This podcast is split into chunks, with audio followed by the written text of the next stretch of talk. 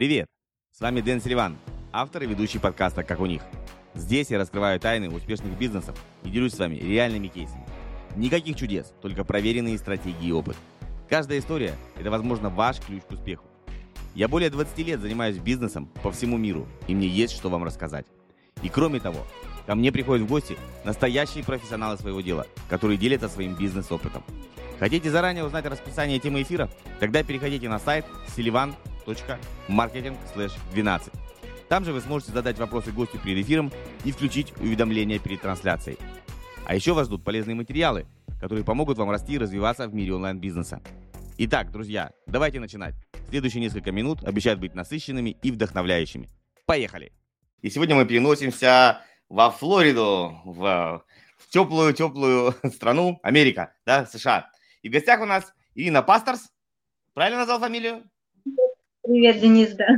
А, ипоте... Я по-русски пытаюсь, да, ипотечный брокер. Я правильно, наверное, по-русски так называется? Правильно. Потому что mortgage officer это как раз, наверное, да. И мы хотим поговорить, вот мои э, читатели, зрители, так или иначе заглядываются на Америку, что-то там делать бизнес, кто-то уже планирует переезжать, кто-то там хочет просто начать бизнес дистанционно, потому что клиентов много, а, страна большая. И, естественно, возникает вопрос, ну вот, а ну как, как вообще с недвижимостью, да, то есть можно купить, не можно, насколько сложно, какие требования. Вот такой как бы ликбез, да, можешь вот начать про, про свою компанию, где ты работаешь, рассказать, что это за компания, где вы фокусируетесь, там, на всем рынке или Америке, или только во Флориде. Вот, давай. Так, значит, моя компания мы работаем с многими штатами, но лично у меня лицензия в штате Флорида. То есть я помогаю людям, кто покупает непосредственно во Флориде. То есть этот может человек быть с другого штата или даже с другой страны, foreign national, да, но у меня, что он покупал недвижимость во Флориде. Окей, отлично. Давай, давай, то есть... Да, вопрос такой, зафиксируем, то есть в принципе, в принципе, не обязательно быть гражданином а, Америки или там грин-карты, и даже не жить вообще, и не иметь никакой визы для того, чтобы купить квартиру. Это вообще в принципе возможно? Не обязательно быть гражданином Америки, да, не обязательно ты можешь проживать за границей и купить недвижимость в Америке, да. Но у тебя должна быть виза, потому что у тебя, во-первых, должен быть открыт аккаунт в американском банке, потому что как минимум за 30 дней до закрытия сделки деньги должны находиться на down payment в американском банке, ну и ты должен как минимум подписать все бумаги, документы, то есть должна быть какая-то действующая виза, пусть это там туристическая или другая, но... Окей. Okay. А, давай тогда по порядку, отматываем назад. Как можно открыть счет в американском банке? Ну, это возможно, невозможно, это дистанционно можно сделать, или обязательно надо приехать сначала? Ну, приехать, я думаю, ты должен, да. Да, то есть угу. как минимум один раз в Америке ты должен побывать. В Америке да. я был много раз, просто я счет никогда не открывал, мне было не надо. То есть счет в банке открыть сложно или нет? Это обычный счет, да, то есть checking account или savings account, угу. где ты можешь положить, да, ты можешь со своего потом европейского, допустим, аккаунта перевести деньги на американский аккаунт, и вот уже с этого аккаунта ты будешь перечислять ден- деньги title компанию, чтобы закрыть сделку. Так, вопрос у меня такой. А, ну, вообще в банк, вот я приехал в Америку, у меня виза, да, окей, и, и это легко, пришел в банк, открыл счет, вопросов не возникает? Ну, паспорт свой показывает, да, визу, да. И, и то есть можно открыть. То есть нет такого, что зачем. Ну, к примеру, расскажу про Европу. В Европе открыть счет сложно. Даже вот ты поступил учиться куда-нибудь в институт, и сложно открыть счет. Почему начинают спрашивать, а где ваш адрес? А, ну, если вот, например, там в Бельгии или, неважно, в другой стране, там во Франции, где ваш адрес, где вы прописаны? Типа, зачем вам нужен счет? Да, то есть я не могу приехать сейчас в Германию открыть счет, его просто не откроют. Ну, если просто так, вот, типа, я приехал и открыл. В Америке можно или это действительно как бы ну, это возможно, потому что все люди приезжают, да, много людей, которые да. приезжают, известно, не секрет, да, нелегально, ну и все открывают, начинают, да. То есть даже те, кто приезжает там через забор в Мексике, и они открывают счет, да? Свою строить кредитную историю, открывать аккаунты, да, потом со временем открывать кредитные карточки, это тоже отдельная тема разговора, да, как, как строить Окей. кредит. А скажи тогда еще такой вопрос, а, ну, просто больше такие, я буду такой почемучка, да? потому что я думаю, такие же вопросы у людей.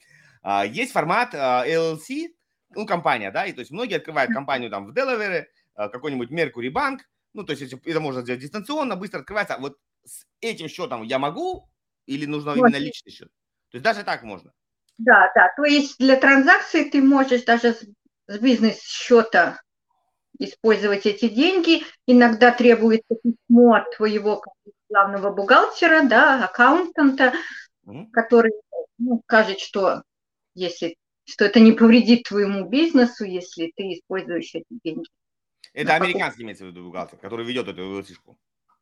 Но это твой бухгалтер, который ведет твой бизнес. То Ну, есть, да, если ты да. на территории Америки, допустим, ну, естественно, наверное, это будет местный, ну, Супер. но Мгм. да. Да, Ну, да, говори, программы разные. То есть есть некоторые такие программы, которые вообще даже не, не требуют, чтобы ты показывал свой бизнес, там, доход, ничего. То есть в основном для иностранцев работает такая программа, когда ты делаешь down payment от 25 до 30 где-то процентов, кладешь эти деньги, И, я стой, И- стой, стой. Я, я буду переводить.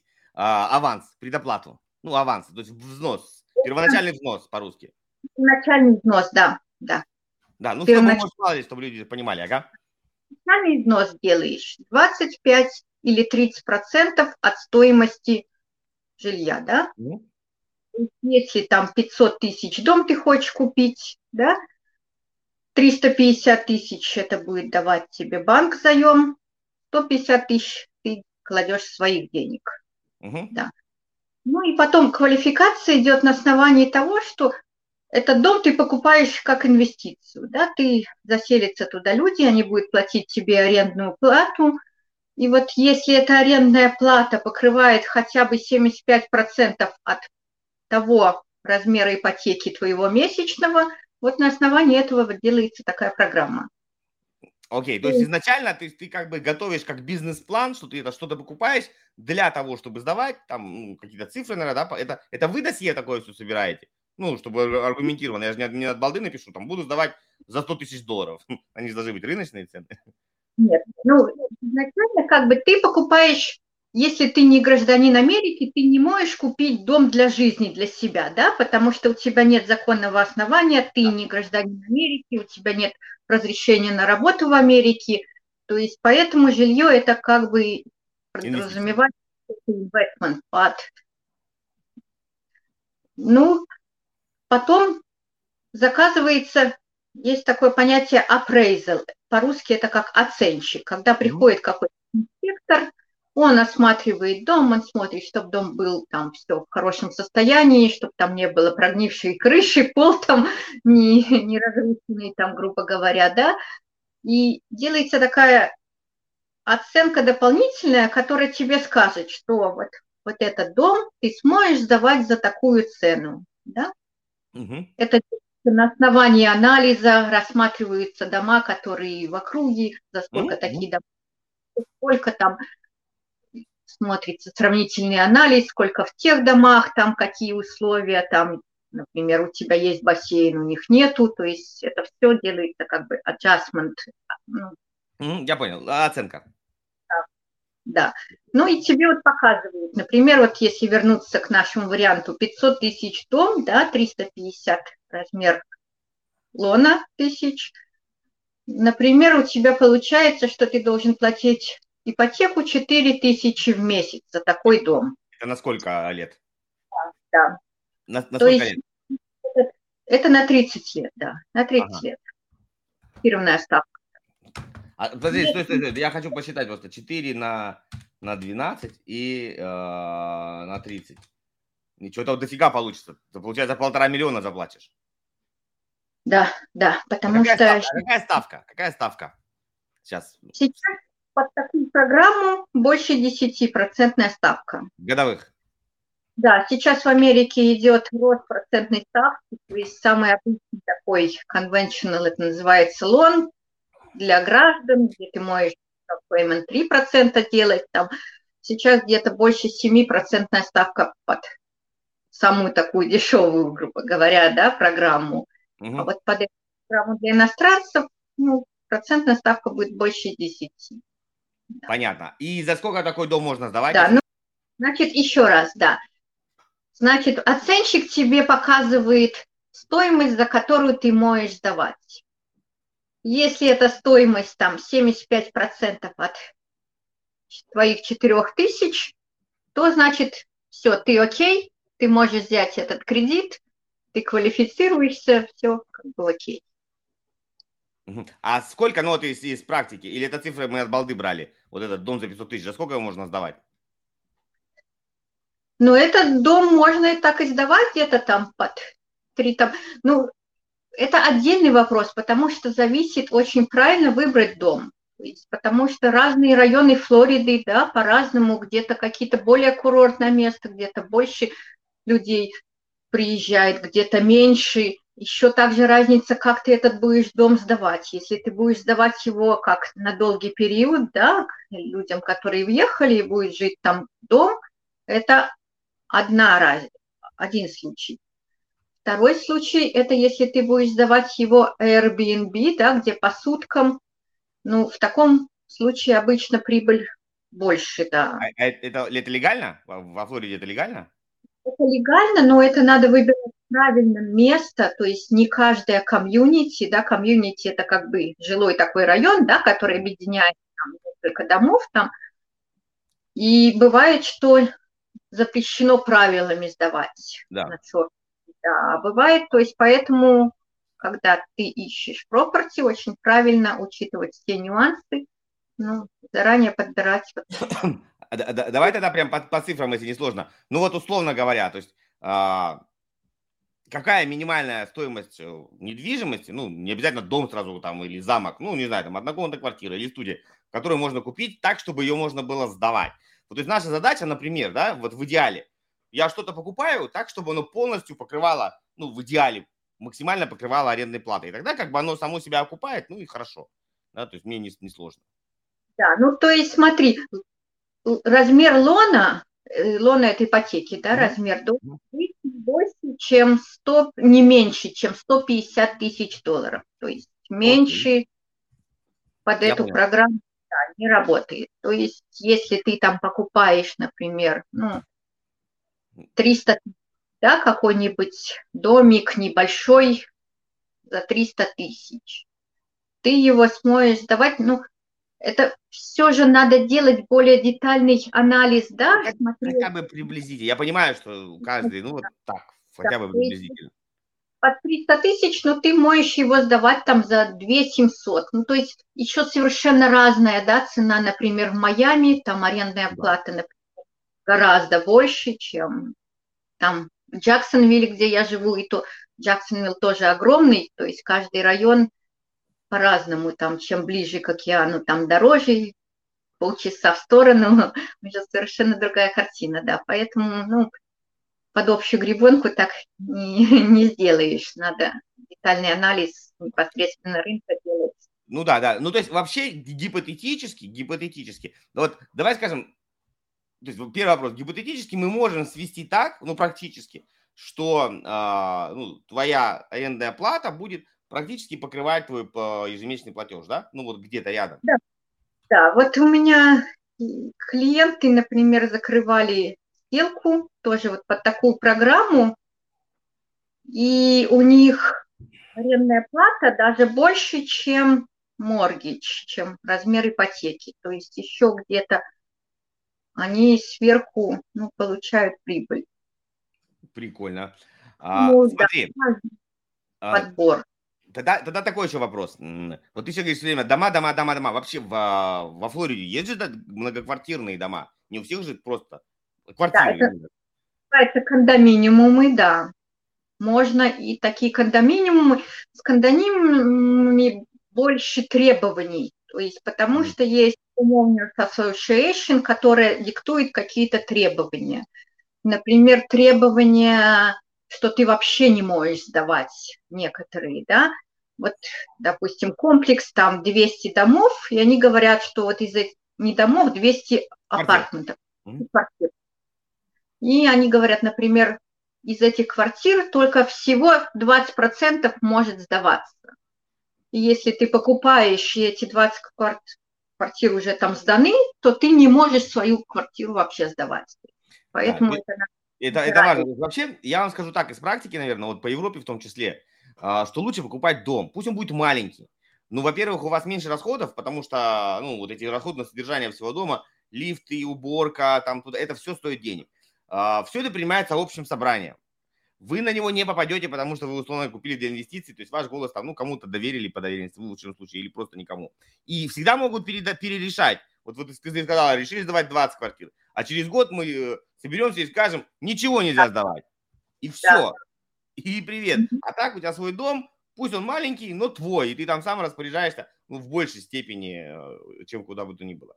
Да, также вот когда у тебя квартиры, ты ежемесячно платишь такие фи, да, бывает, что даже там может быть 500 долларов в месяц, и они это могут повышать, ты никак не можешь с этим бороться, контролировать, постоянно какие-то они могут присылать там счеты на ремонт, там чего-нибудь там. Я, да. я с этим сталкивался. У меня квартира была а, отдельно вот для сдачи. Это, это кошмар. То какая-нибудь там сигнализацию кто-то что-то чинил, то какой-нибудь там может, крышу чинил, чинил, не чинил, бухгалтер, естественно, там какой-нибудь юридическая защита. Ну, то есть все, им какая разница, деньги не твои, ну, этот как синдик по-французски, управляющая компания. Они их распоряжаются как хотят. То есть им что им экономить? Это же не твои деньги, правильно? Это деньги вот до дома. Вот, поэтому я тоже, я живу в доме и очень счастлив. Никаких квартир я больше не хочу, даже, даже рядом, ни под инвестицию, ни под себя. Смотри. Ну, дом, дом. дом тоже важно в каком комьюнити, да? В каждом комьюнити какие-то свои правила. Например, ты хочешь у себя во дворе поставить лодку, яхту там какую-то свою, да? То есть ты тоже должен ознакомиться заранее с правилами этого комьюнити, имеешь ли ты право эту лодку хранить за забором у себя там возле дома, потому что многие комьюнити это категорически запрещ... запрещают. Прикольно. Да, то есть, например, также с забором. Некоторые не разрешают ставить забор. Вот ты хочешь, чтобы у тебя двор был огорожен забором, чтобы твоя собака там бегала, там дети играли, да, а комьюнити правила такие, что ты не можешь это сделать. Да, или там посадить какие-то ты кусты, цветы хочешь, а комьюнити не хочет, чтобы эти цветы были. А что еще, что, что еще таких прикольных ограничений может быть? Что у вас так из практики встречались? Какие еще такие курьезные ограничения встречались? Ну, то есть про э, ограничения, мусорку ты не можешь хранить, свой мусорный бак, то есть, например, вывоз мусора, да, на какой-то определенный день. Во вторник, допустим, ты должен вот этот вот большой мусорный бак вывозить на дорогу. Mm-hmm. И мусорная приезжает, забирает. В то время есть такая Homeowners Association, которая контролирует, чтобы ты соблюдал до правила. И они проезжают вдоль всего района со своими фотокамерами, и, например, вот ты не убрал эту мусорку вовремя, ты, например, там где-нибудь на работе, да, не успел эту мусорку закатить себе в гараж там или куда-то на задний двор, чтобы она не светила, и они тогда фотографируют, присылают тебе такое ругательное письмо, что вот ты нарушил, да, правила, в следующий раз, пожалуйста, еще раз одно нарушение, то будешь там ответственный там ну, и мы тебя вот. расстреляем. Приедут пацаны с 45-м калибром, такие да. на джипах, и расстреляют мусорку и тебя. А, смотри, да, вот да. вопрос. Или а, вот твой цветок стоит, он нам не нравится, у тебя там этот цветок не подходит правила. Или, например, гроза повалила твое дерево, да, вот тут по Флориде у нас часто, да, грозы, и дерево упало, и Homeowners Association требует, чтобы ты посадил вместо этого точно такое же похожее дерево. То есть ты такой ничего не делаешь, хренакс, и ты уже попал на несколько тысяч долларов, сажаешь дерево. Кипарис. Да. О, прикольно. Посадить это дерево и отчитаться. Ну, это дерево. Да. Ну. А скажи такой вопрос. А, где вот эти правила комьюнити, они где-то онлайн лежат, их можно заранее посмотреть? Да, они лежат онлайн. Это заранее можно почитать, ознакомиться. Угу. То есть это ну, не, не обязательно для этого там, купить дом, то есть сначала ты можешь пойти почитать, и они доступны всем, да? Не да. только риэлторам, всем доступны. Любой человек может зайти почитать. Там, да, э, рыбак, любишь на лодке ездить и хочешь лодку эту хранить у дома, то есть тебе надо подобрать, естественно, дом, который позволяет это. Ну да, да, да, тем меньше ограничений. А как часто они пересматриваются? Ну вот, как часто принимаются новые там правила? Ну, как правило, не пересматриваются. А то есть они при учреждении комьюнити то есть да, договорились да. и дальше вот это вот хранят? Да. И, как правило, чем дороже район, чем дороже дом, тем более жесткие эти правила, да. Окей. То есть, ребят, смотрите, зафиксировать на такой момент, что э, вот это правило, особенно в Советском Союзе, которое действовало, типа, вот мой дом, что хочу, то ворочу, так не работает. Вот особенно мне эти домами. То есть есть дома, которые не принадлежат никакому, да, Homeowners Association, как бы это твой просто отдельно стоящий дом.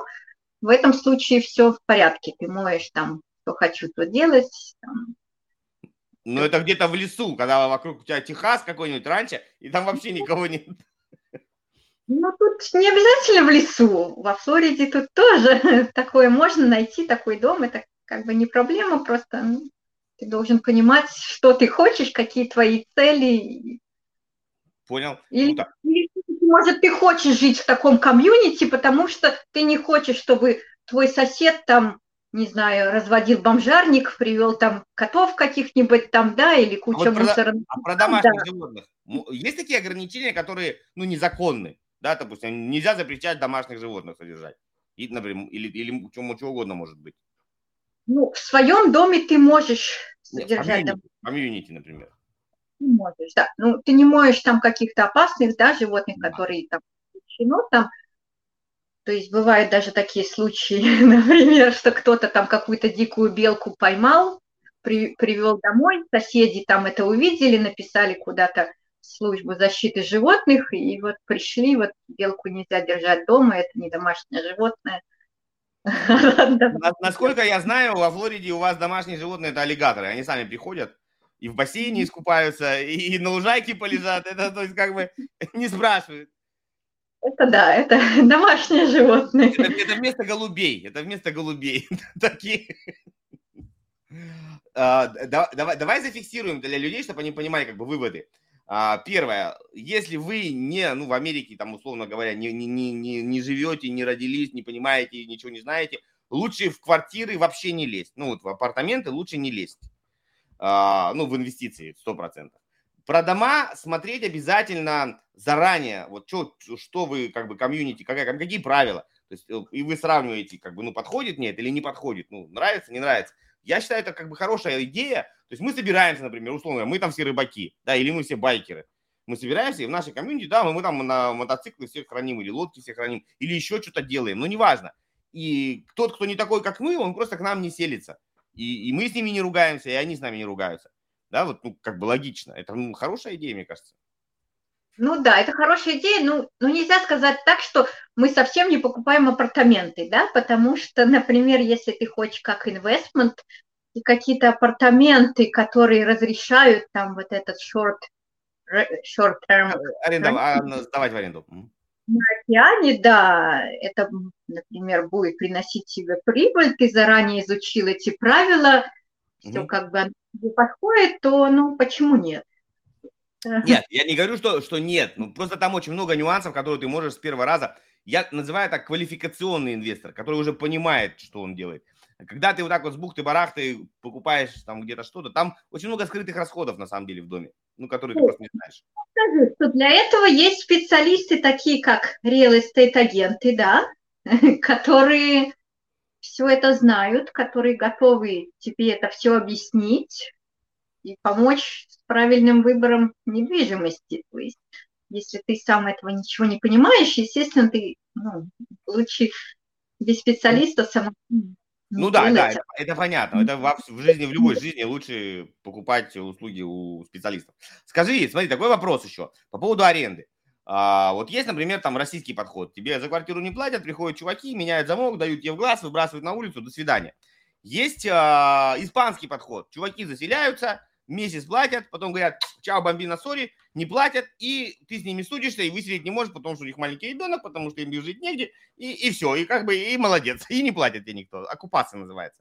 Какой в Америке вот ситуация? Вот я там, купил дом, сдал, мне перестали платить. Вот я вижу, что не приходит, я пишу, не приходит. Да, как такие бывают ситуации, что человек не да, платит?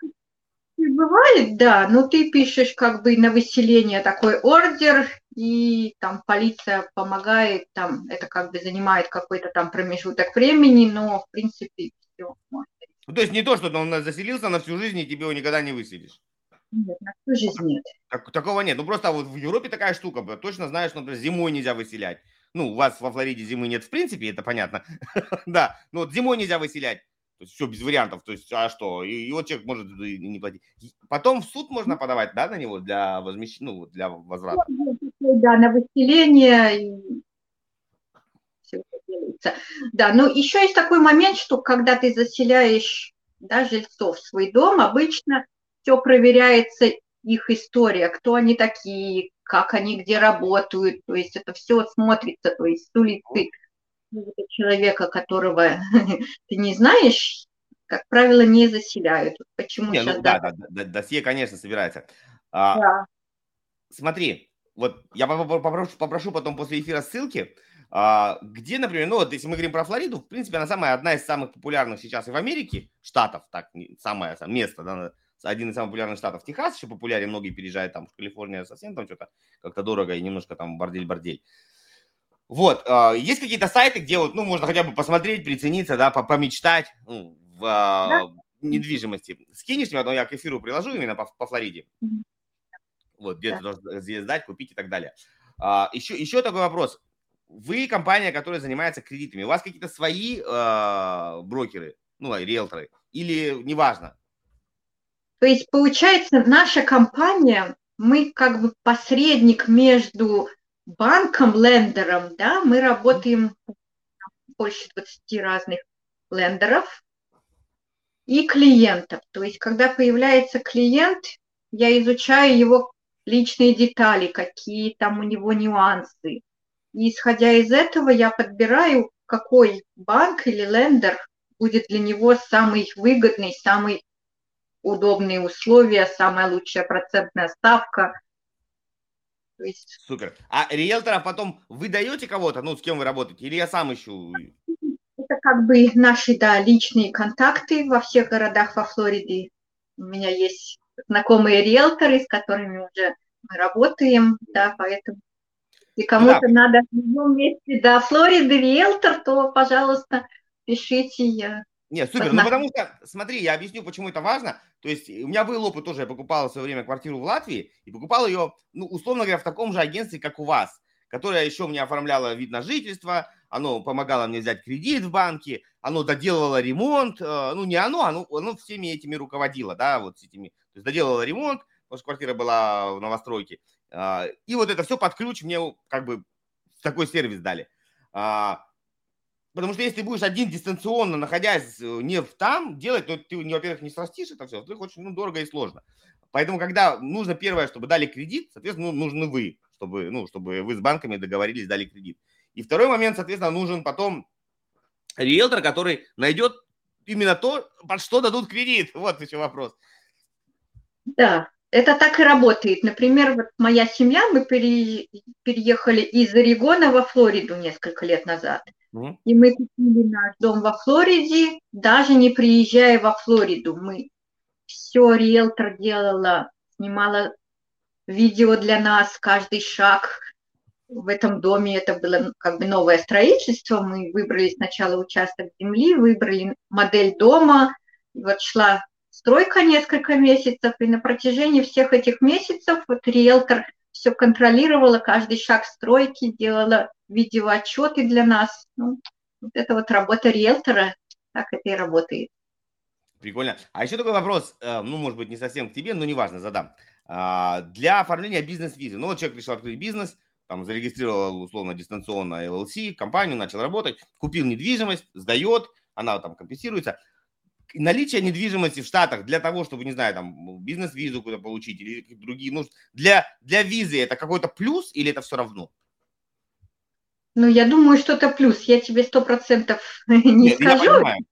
Ты не да, это плюс.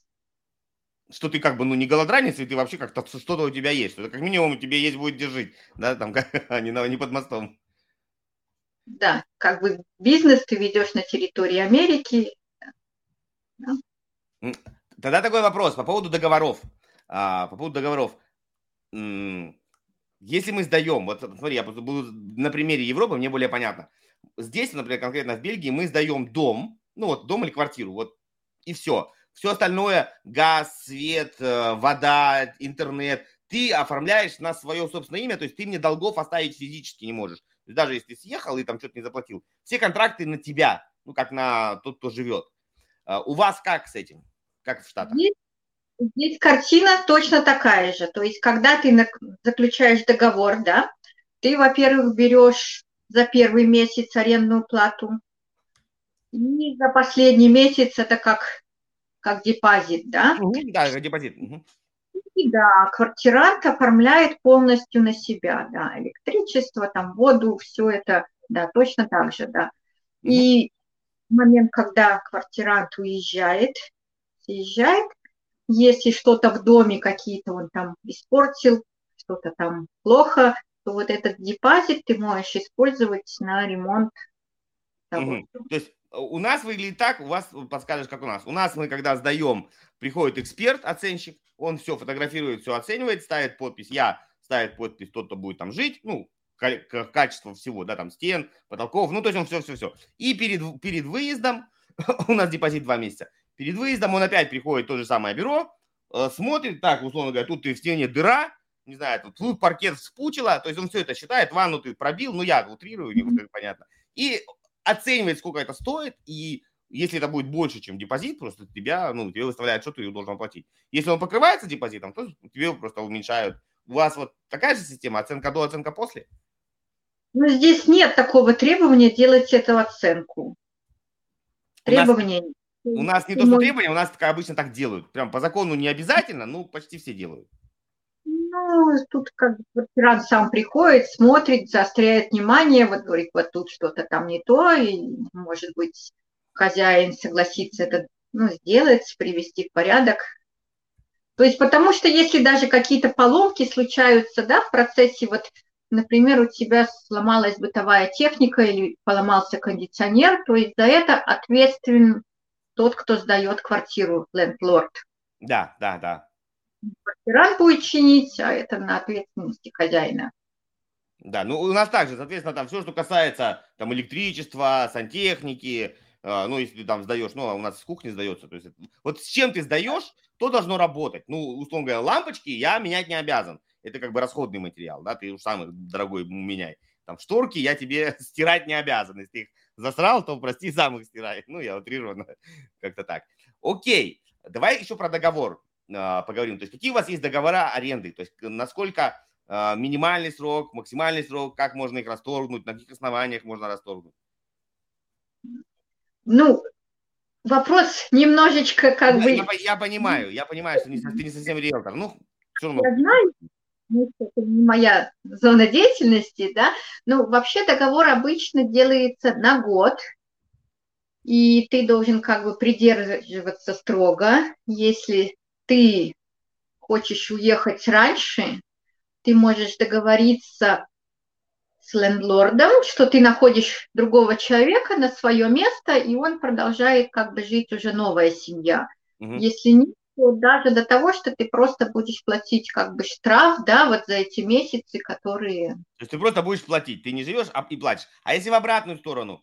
Вот я, например, тебе сдал дом, и такой, условно, через два дня мне там, через месяц, через три приходит мой товарищ, говорит, я тебя сниму, буду платить дороже, или просто хочу на своего. И я могу с тобой расторгнуть договор? Есть какие-то вот в обратную сторону, или тоже нельзя так?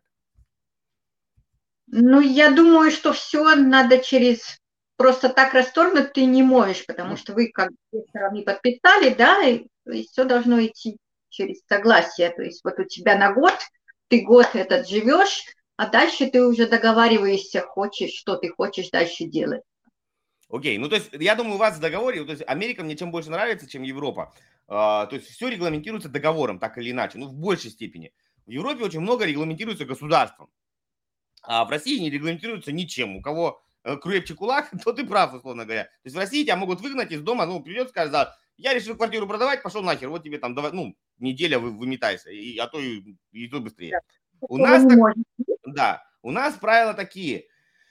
Uh, то есть договор может взять на три года. Если ты его там, uh, соответственно, не расторг, ну, все согласны, он автоматически продлевается на 9 лет. Когда он 9-летний договор, это классический европейский договор на 9 лет, я не могу тебя, соответственно, оттуда выгнать. Я могу тебя оттуда выгнать только предупредив за 6 месяцев. И если там будут жить прямые мои, то есть либо я сам, ну, это будет видно, я сам там прописался или нет, либо мои прямые родственники, то есть дети, родители. По другим просто, типа, пошел нафиг, за полгода я поселю Машу, так нельзя. Просто все, ты подписался и здорово. Как-то так. Ну да, да, то есть все как бы в договоре. Ты подписал, но тут, как правило, на год, да, вот ты на год подписал, вот, как бы даже бывают ситуации, например, вот живет квартирант, хозяин хочет продавать дом он выставляет, бывает, этот дом, и кто-то уже покупает под инвестиции этот дом уже с квартирантом, то есть квартирант продолжает жить, потому что у него договор аренды. А, ну так это может быть даже и хорошо, и хорошо, у нас тоже так продают. То есть если это инвестиционное жилье, какая разница, мне даже искать никого не надо. Вот уже там есть человек, он продолжает э, платить, просто меняется э, ну, этот, арендатор. Меняется, Супер. А да, давай еще про сроки я тебе немножко порассказываю, ну, поспрашиваю. Вот сколько по времени это занимает? То есть у вас какие-то регламенты или все быстро? Вот мы, я, например, решил купить квартиру, ну, купить дом, да? Все, ты меня посмотрела, а вот сколько вы оце, оценивать мое, мое досье? Сколько обычного там для вам, для понимания, ну, пригоден я, квалифицируюсь как инвестор или нет? Сколько требуется времени? Да, обычно в среднем это занимает где-то месяц. Окей. Okay. Договор купли-продажи обычно записывается дата, до какого числа там будет, должна быть совершена эта сделка, там 30 дней, например, вписывается. Этот лон отправляется к лендеру на рассмотрение. И вот если это обычный conventional там лон, то где-то у нас в компании средний это 15 рабочих дней под вот этот лон может быть под э, для иностранных граждан, наверное, чуточку больше, 30 дней. Это, это что такое 30 дней, я не совсем понял, это что? Это момент, э, это срок с момента подписания контракта на покупку до закрытия сделки. А, я понял. Давай, давай я проговорю, да, а ты ну скажешь, я правильно понял или нет? Прости, да, перебиваю. Через 30 дней ты становишься собственником дома, Угу. Давай я прям по шагам, ну, по времени проговорю, ты скажешь так или не так и поправишь. А, то есть вот я, например, обращаюсь к тебе, говорю, там, Ирина, вот я хочу. А, ну, тут, естественно, меня спрашиваешь, что нужно предоставить, я предоставляю, это зависит от меня. Тут я могу быстро дать или медленно. Все, а, вам надо понять, как, когда я тебе все дал, сколько времени у вас с банками ну, занимает? Месяц, да? То есть, чтобы вы подобрали тот банк, который готов мне дать денег. Месяц? Да, да, как правило, месяц, да. Все. Ну, подожди, подожди, подожди, подожди, очень важно. А, после этого, как мы зафиксировали, а, мне сколько дается времени на поиск квартиры? Ну, то есть, ну, я же не могу 10 лет ее искать. Да, ты немножечко путаешь, да? То есть смотри, сначала ты присылаешь документы. Говоришь, я хочу приблизительно купить за такую цену дом, да? Я смотрю все документы, выдаю письмо, это называется pre-approval. В этом письме написано, что такой-то, такой-то может квалифицироваться на цену покупки в 500 тысяч долларов, сделав предоплату там положил down payment предварительно столько-то, угу. и вот это письмо, оно действует 90 дней. Вот, есть, это важно, ну, это важно. Да, нашел дом, сразу нашел дом, делаешь, это называется офер. Угу. Пишешь про письмо, что вот я хочу купить вот этот дом, я хочу купить за такую вот стоимость, я готов, чтобы сделка там за 30 дней, например, закрылась, да.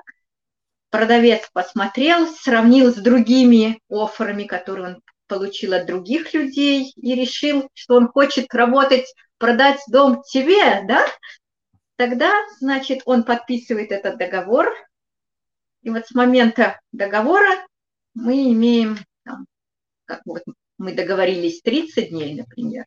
Угу. Все, понял. А, вот здесь тоже для всех очень важно. Офер это, условно говоря, ваше предложение. Ну, вот если конкретно дословно говорить, предложение. То есть оно не обязательно а, в той цене, которую человек опубликовал в газете или где он там. А, всегда разговаривайте с риэлтором. Риэлтору тоже выгодно продать. Ну, я уже такие практически лайфхаки, как я покупал. Разговаривайте с риэлтором. То есть, условно, там, не знаю, там, Маша, а, вот у меня есть там такое-то письмо, вот столько-то деньги сколько, ну, как бы, какая цифра адекватная можно предложить меньше? Ну, какую, такую сумму я могу предложить так, чтобы человек согласился, если вам этот дом нравится. Риэлтор вам подскажет. Если риэлтор, как бы, ну, понимает, что вы адекватный человек, предлагает нормальную цену, вы с ним обсудили, дальше это его задача убедить своего клиента, сказать, что это нормальный человек, хороший офер, он уже продавит. А, еще очень важный момент, всегда должен быть дедлайн. Вот я не знаю, как в Штатах, а, то есть я когда пишу, например, я вам даю за ваш дом миллион евро, например. А, мой, мой, мое предложение действительно там три рабочих дня или там до... Потому что если я не написал это, это значит всегда. Я не, не знаю, есть ли такие случаи, скорее всего, есть. То есть он условно может прийти ко мне через 10 лет и сказать, давай миллион, все, и, и меня обяжут его купить. Потому что мой офер бессрочный. Вот. Да, правильно говоришь, да. Это, это работа риэлтора, составить этот офер правильно, убедить продать либо дешевле, либо убедить клиента, что нужно дать больше, чтобы приобрести. Ну, риэлтор, он между двух людей находит, как да. бы так, чтобы всем было хорошо. А, смотри, сейчас хотел задать вопрос, задать вопрос, что-то я отвлекся и забыл. Про, про, про, про, про, про, про.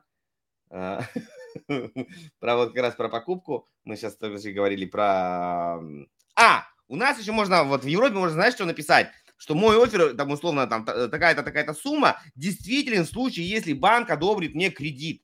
То есть, если банк, например, по каким-то причинам мне скажет, я не дам тебе денег, мой офер недействителен. Такое вот практикуется у вас? Такое практикуется, это тоже прописывается в договоре, на сколько дней, сколько у тебя дней на вот этот от банка получение одобрения. Угу. Есть еще один нюанс такой. Вот мы говорили про апрейзела, это оценщик, да? Mm.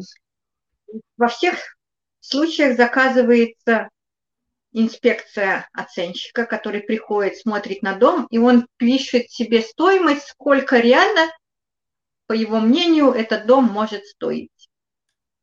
И очень важно, чтобы вот этот размер, который он укажет да, в своем репорте, что он соответствовал цене покупки. Потому что, например, appraisal показывает, дом стоит 250 тысяч, а ты его покупаешь за 260, то банк тебе сможет дать финансирование только под размер 250 тысяч. Вот эту разницу в 10 тысяч ты должен либо покрывать со своего кармана, либо уговаривать продавца, чтобы он снизил цену. А, а тогда смотри, тогда такой вопрос тебе скажем. А вот эти оценщики, которые оценивают, они оценивают реально рыночную стоимость или все-таки занижают, чтобы, ну, как бы перестраховаться? Они оценивают реально, как мы говорили ранее, они сделают, делают сравнительный анализ рынка, да, тех домов, которые продаются в районе, похожие, сколько, когда они продались, за какую стоимость, да. Окей. Okay. Ну, это хорошо, потому что я вот из, так из практики, я не могу...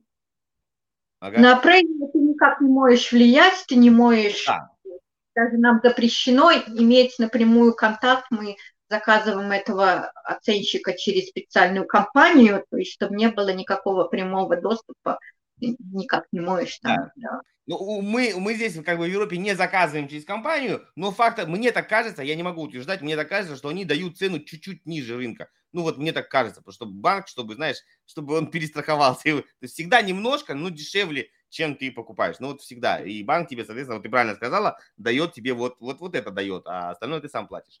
А если в обратную сторону, вот вопрос, например, ты такой хитрый жук, сейчас мы к этому придем, допустим, мы там друзья, я говорю, давай ты мне дом свой продашь за 50 тысяч долларов, а оценщик его оценил в 500 тысяч долларов. А я тебе там в России в чемодане деньги принесу. ну, условно, я шучу, ну, как бы, вот а, банк вообще, у нас просто берут пошлину, госпошлина берется с суммы сделки, и тебя а, нотариус, ну, как бы, сразу, ты так не, такой вариант не получится в Европе. В Америке, если в обратную сторону оценщик оценил тебе дорого, а ты продаешь там в два раза дешевле, такое возможно или нет? Ну, как правило, такое невозможно, да. То есть никто не будет продавать нелегальных каких-то махинаций, это все как бы... Ну да. Да, ты понимаешь, да. Поэтому, как правило, ну, если пришло там на 5 тысяч, вот бывают ситуации, да, что appraisal там показал, ну, 5 тысяч больше, да, чем ты покупаешь, ну, ну, это хорошо, значит, твой дом, ты выгодно покупаешь, может только негативный момент, что тебе property таксы да, на недвижимость налоги будет считаться с цены апрейзала. О, вот. А, то есть у вас, э, а, смотри, тогда такой вопрос, вот очень, очень важный. А, если мы вызываем оценщика каждый раз, когда мы продаем дом, то есть он его каждый раз переоценивает. Да? да. То есть, условно говоря, если я куплю дом сейчас, я потом все время это буду платить по одной и той же таксе, ну, если он мой, там, через 10 через 20, ну, налоги пересматриваются каждый год, на самом деле, да. Ну, а, от какой как... базы? От какой базы считать? Ну, это считает как бы специальная да, организация, которая отвечает за налоги эти, и каждый год они смотрят и присылают, сколько у тебя будет налоги в следующем году, да.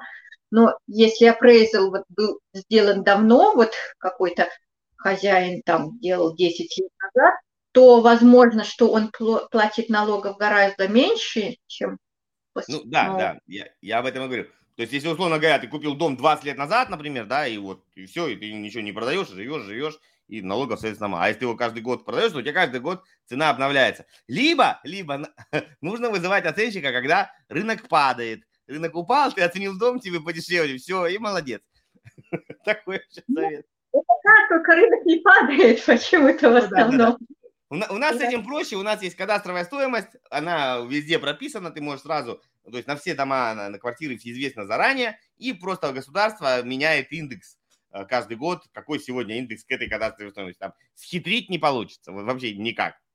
А, как-то так. Скажи такой еще вопрос по поводу а, сдачи. Вот когда я сдаю, сдаю дом, квартиру, вот эти деньги, они облагаются доходом где? В Штаты берут за это какой-то ну, налог? Вот Флорида в данном да. случае. Ну, штат Флорида не имеет своего налога. То есть ты платишь только федеральные налоги. Чем Флорида уникальна, почему даже многие хотят жить во Флориде, потому что отдельно налога не делали штатов. Это на, на, на недвижимость или а, именно это вообще нету, вообще нету. Не, подожди, у вас 6%, 6%. Да.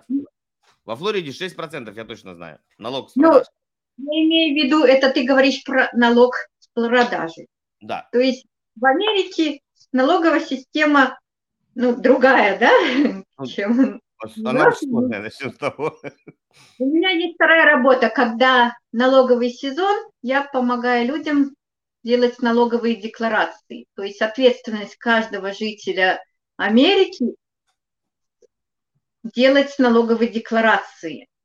То есть помимо того, например, ты работаешь у, на работодателя, работодатель отчисляет налоги ежемесячно, да, но в конце года ответственность каждого все это пересчитать и посмотреть, сколько ты там недоплатил или переплатил, да. И все, все, во всех штатах есть помимо федерального налога налог штата. То есть ты делаешь налоговую декларацию федеральную плюс штатовскую. Угу. Вот по статовского налога вот такого нет. А, ну мы говорим про подоходный налог человека, а я говорил про налог с продаж для компании. Ну это да, это другая совсем. Я, я поняла, что ты спрашивал про сдачу недвижимости, да? Да, вот да. Человек сдает недвижимость, да, даже независимо там, если это недвижимость на компании LLC, и ты это переносится в твою личную угу, налоговую то есть еще тут зависит, какой вид у тебя LLC, если это corporation, то это да, бизнес. Это мы, сейчас, мы сейчас уйдем туда, куда мы совсем... Нет, если, кому интересно, есть LLC, есть S-Corp, C-Corp, это чуть-чуть разное, и там, да, сквозное налогообложение или там двойное налогообложение, это другой вопрос. Это, это сложнее чуть-чуть. Ну, супер. Как бы, то есть давай попытаемся резюмировать. Я вот обещал больше часа не мучить, потому что люди все занятые. А, то есть финал человек, не находясь в Соединенных Штатах, может э, приобрести жилье для того, чтобы его сдавать, э, используя 70% заемных денежных средств, э, и потом сам э, рентный платеж может ну, гипотетически покрыть э, ипотечные, ипотечные платежи. То есть, условно говоря, для того, чтобы вам купить, вам нужно иметь 30% от стоимости, и дальше машинка сама будет и будет все окупать. И это реально, даже если вы ну, не являетесь владельцем грин-карты или там американского паспорта или какие-то там другие у вас э, штуки.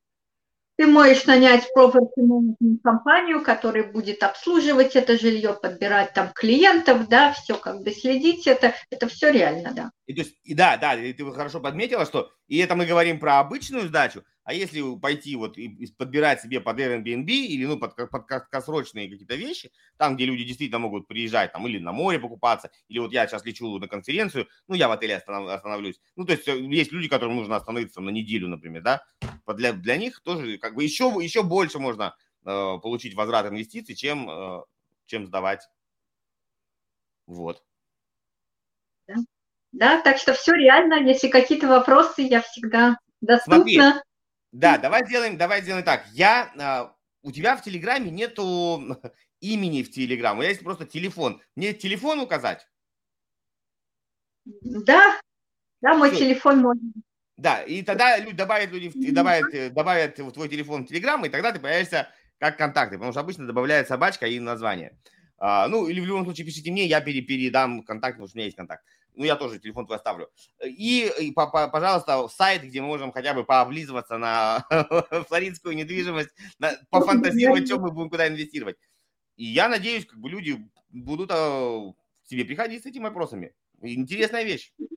Могу дать сайт, где ты можешь заранее как бы посмотреть, задать адрес недвижимости и понять, сколько денег эта недвижимость будет приносить, за сколько в сутки ты можешь давать, сколько годового дохода Супер, да. вообще, вообще огромное спасибо. Еще раз повторюсь, да, огромное спасибо, очень было интересно. Я для себя тоже узнал э, такие нюансы, которые как бы я даже не знал. Ну, интересно, честно скажу, рынок Америки интересен. Я никогда не задумался туда инвестировать. Мне просто казалось, что она как бы замкнута и не, не являясь гражданином, тебе ничего тебе никак не даст. Оказывается, вполне, вполне все реально. Вот. Так что огромное спасибо за то, что пришла, поделила время и поделилась такими хорошими новостями для людей. Все, тогда Пока-пока-пока. Вам еще куча рабочего времени. Спасибо. Все, чао-чао-чао.